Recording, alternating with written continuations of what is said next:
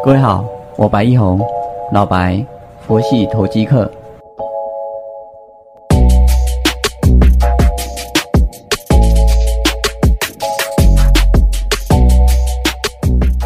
各位好，感谢你的再次收听，我是老白，佛系投机客。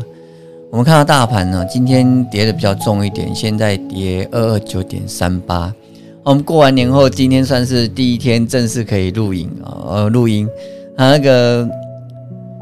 过去就是比较那个机器有点问题哦，然后有调教了一点一点时间哦，那就是在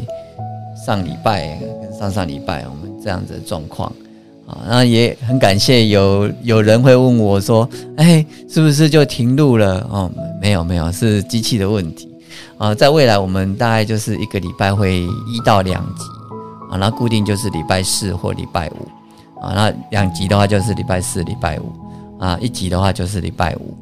啊，那个有时候声音不是很好的时候，我们就录一集，啊，不管行情好不好啊，我固定都会想要录跟大家分享，啊，也希望大家散播欢乐、散播爱，哈，跟大家分享说啊，我们有什么好事啊，有什么想法，有什么观念啊，有什么心情，那如果想要留言的话，也欢迎到我们的 YouTube。到就是你搜寻佛系投机客啊，白一红就可以找得到我。那现在订阅人数要九百多人，还没突破千人。啊我本来有发一个愿呢，就是希望说啊，我的 YouTube 频道看什么时候能够哎有盈利啊。那那盈利的钱呢，我也不会拿来自己用，我拿来想要捐给育捐给育幼院呢。那目前都还没有达到，因为他要啊在一年之内呢要有四千个小时的收视，然后有一千人以上的订阅啊，目前是都还没有符合，所以慢慢努力啦。那我们看到现在大盘现在是跌两百一十六点六四哦，那是一根月线上的黑棒啊，那这个就会是在一个短期均线跟月线之间的一个狭幅震荡整理。那为什么会整理呢？因为对于国际的一个金融行情有疑虑，这个行情的疑虑来自于哪些？其实复苏是可以预期的啊，疫苗也慢慢的都在注射啊以及普及当中，预计美国的话是今年夏天就可以有全面的一个全民防疫啊的一个免疫力。那我们台湾会比较慢一点，可能要到明年啊，因为疫苗嘛。我们台湾本身自己还没能做出来，还在实验阶段，还在在收集三千个人的一个样本数啊，国光生或者是高端疫都是在努力当中。我们也希望说早日能够让全民都有这个防护力。那第一批的疫苗昨天啊到港啊，用空运的方式，这个疫苗一定会用空运的。好，那如果我们想象一个画面，不管是疫苗的运输。啊，是需要用到空运啊，再来客运的一个啊恢复啊，国际观光的一个恢复，在今年夏天以后会陆陆续续的开始恢复。那什么股票最值得先啊参考呢？那就是航空股啊。所以我们看到华航、长荣航啊，最近有在涨，但我认为这是比较一时的题材。有一类的股票，嗯，可能今年要特别的去注意。除了我们之前所分享像半导体或车用电子之外，这一类的股票，它的基期相对是比较低。那它是属于景气循环股啊，慢慢的就是往上会来走。那景气循环股其实要看的就是它的一个原物料的报价啊，以及它现在的一个上中下游的关系，还有它的一个末端售价有没有。因为竞价而调涨，所以原物料股你操作的模式，你就要先从上游着手啊。所以在钢铁类股啊，你可以可以先看到中钢、东钢啊，完了之后呢，你就会看到像啊微智二零二八的微智，或者是海光二零三八的海光啊，在过去前十年吧，啊算一算应该有。哎，二零零八年再往前一点点，它有一波的那个原物料股的一个行情啊，那一波的一个行情哦，是所有钢铁股都涨得乱七八糟哦，啊，那时候我刚好当营业员呐，对，二零六年、零七年的时候，啊，那那一段的一个钢铁股的行情，如果大家有兴趣的话，可以把它拿出来再看一看。那这个是会是在今年、明年的话，会陆陆续续的来发生。我们知道这现在这个行情啊，我们假设前提就是十年大循环的第二年是个过高拉回沿均线走的模式啊，原物料股的一个带动呢，是属于从上游开始往下游走。啊，那从原物料的供需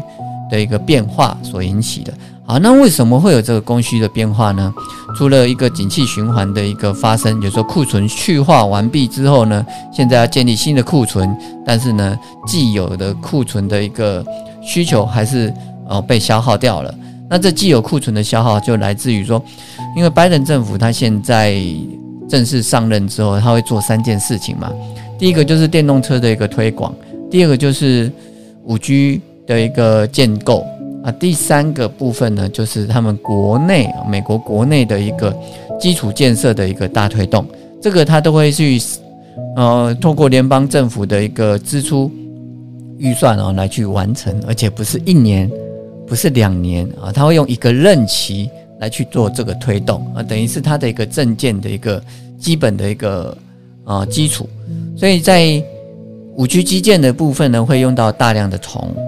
啊，还有电线电缆的这个部分啊，再来替代能源与电动车的一个推广了啊，在风电、太阳能的部分，你要建构很多的充电站，你要从风电离离产离岸风电的一个呃电厂呢，要把电运到集电站啊，这个过程也要用到大量的电线电缆。而且这个要是重新铺设的，不是你既有的电线电缆就可以运用到的。啊，再来就是在基础建设上面要很多大量的钢铁啊，以及煤啊，这个都是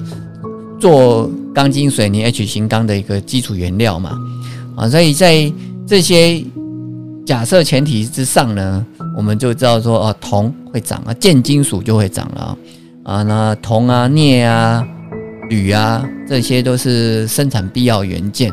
啊，原料啊，这个部分就有机会往上来走。那衍生出来的就是在我们国内钢铁股的部分，它有做外销的啊，那它就它的涨势就会比较大一点。因为在中国大陆部分，中国大陆其实是最最多钢铁厂的，它的钢铁产值是全世界第一哦，它的一个。煤跟铁的一个用量也是全球最大的国家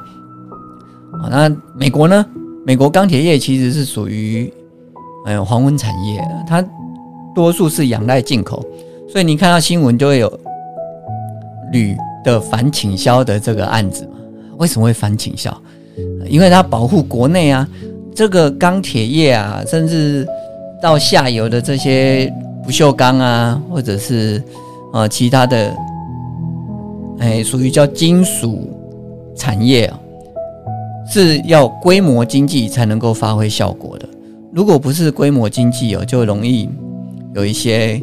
啊竞争不过他人的状况。这有点像半导体产业啊，你你盖一个晶圆厂，其实你起不了多大的作用啊，要群聚效应，要上游、中游、下游。啊，这样整体啊，上手接下手，下手接下下手啊，然后最后在末端的一个通路啊，所以在钢铁业的部分呢，我们国内从中钢开始，其实有一百多家的公司啊，群聚在一起啊，产生它的一个效果。虽然说台湾没有产铁，没有产煤啊，但我们透过 进口的关系哦，嗯，把这个钢铁业撑在这里。另外呢，我们也会。做到产地去设厂啊，那这个呃，在有赚到钱的状况下，其实就会往上来发展。所以大成钢啊，在它在北美的一个营收啊，其实都可以去关注啊。这是钢铁业的部分啊。今天的部分呢，我们就是会先讲钢铁业哦，这个啊，大家可以真的去做留意哦。我们过年前做第一桶，哎，蛮好的一个效果。啊，现在呢，当然它已经涨高上来了，也被警示了。慢慢的、慢慢的，我们要把目光转向一些低基期的一些原物料概念股哦，都可以去做留意。啊，另外我的春节音档又录到说，就是像台达化说话股啊，这个也蛮不错的哦，大家可以去看看。以上。